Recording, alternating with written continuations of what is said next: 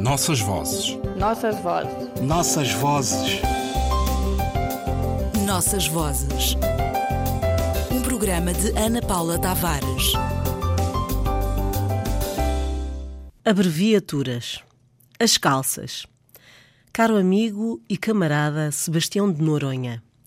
Envio-te este fax pelo seguinte: colocaram-me um cooperante coreano, não sei para quê, mas é na sequência dos acordos bilaterais entre Angola e a Coreia do Norte. O homem é extremamente simpático, mas muito retraído. Diz ser especialista em museus, monumentos, mausoléus e memoriais. No entanto, há algo de esquisito, porque ele desconfia das coisas mais simples, como uma folha de papel. Ele diz que, antes de ir para aí, trabalhou num dos museus dedicados ao Kim Il-sung. Como me fala em ti com frequência e diz ter trabalhado contigo aí em Maputo, agradeço que me forneças indicadores sobre a estada dele aí e o seu caráter. É esquisito. Pediu-me para o levar ao mercado do Roque Santeiro.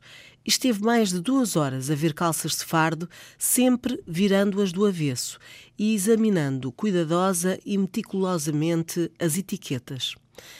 Não sei, pelas mãos já me passaram búlgaros, vietes, cubanos, checos e agora este coreano. PS. Devo estar aí de passagem dentro de duas semanas. Saudações revolucionárias. Alfredo Tuba. Distinto amigo e camarada Alfredo Tuba. Foi uma honra ter recebido o teu fax e só respondo hoje porque não tenho conseguido comunicar com Angola. O vosso cônsul aqui disse-me que não houve luz em Luanda. Talvez daí a tua impossibilidade em receber esta mensagem.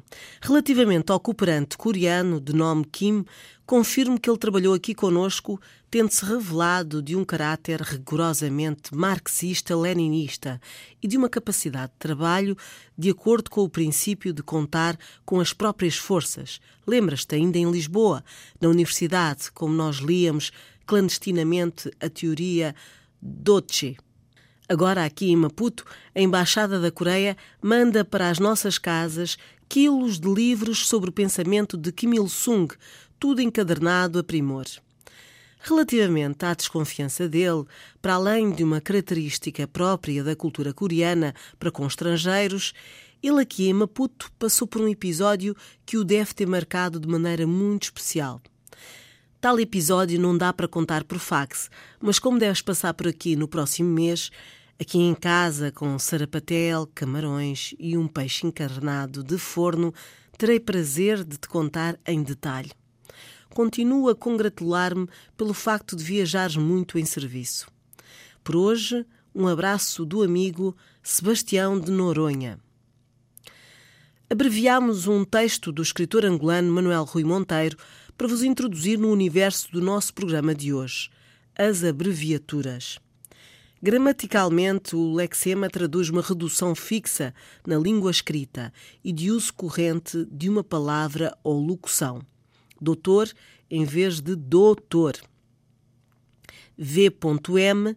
em vez de Vossa Mercê.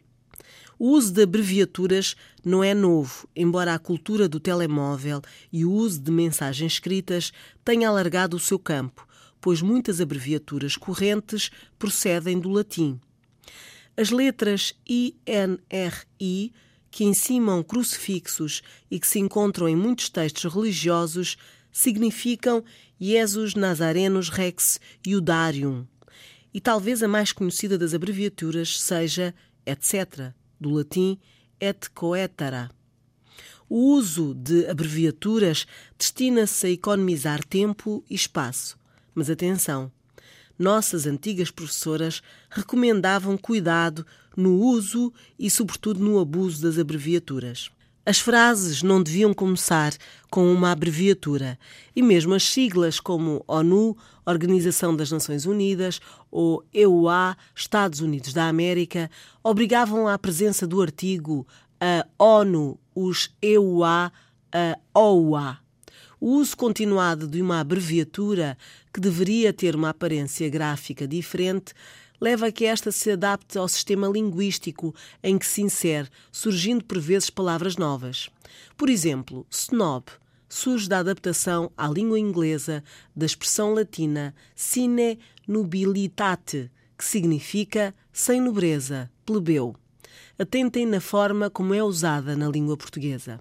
Não devemos esquecer que o uso de abreviaturas deve respeitar as convenções existentes de forma a que os membros de uma determinada comunidade linguística possam sempre entender o que se diz e o que se grafa.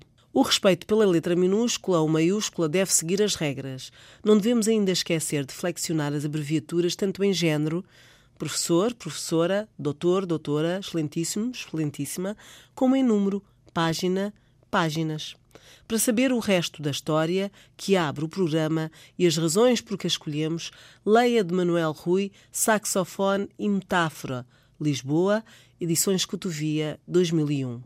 Para uma lista das abreviaturas, siglas e símbolos mais usados na língua portuguesa, consulte de Edith Estrela, Maria Elmira Soares e Maria José Leitão Saber Escrever, Saber Falar, um guia completo para usar corretamente a língua portuguesa. Editado em Lisboa pela Dom Quixote em 2003 e já com reedições. Sabia que fax é o mesmo que faxi? e se construiu a partir de telefact-simile, sistema de transmissão-reprodução, e também o documento enviado a partir desse sistema. A palavra surge a partir da alteração, abreviatura de fac, simile, reprodução por meios fotomecânicos de um texto ou de uma imagem. A expressão é do latim, a partir de fac, facere, fazer, e simile, igual, semelhante. Como as palavras, também as siglas envelhecem e ninguém usa hoje um fax ou faxe. Nossas vozes. Nossas vozes. Nossas vozes. Nossas vozes. Programa de Ana Paula Tavares.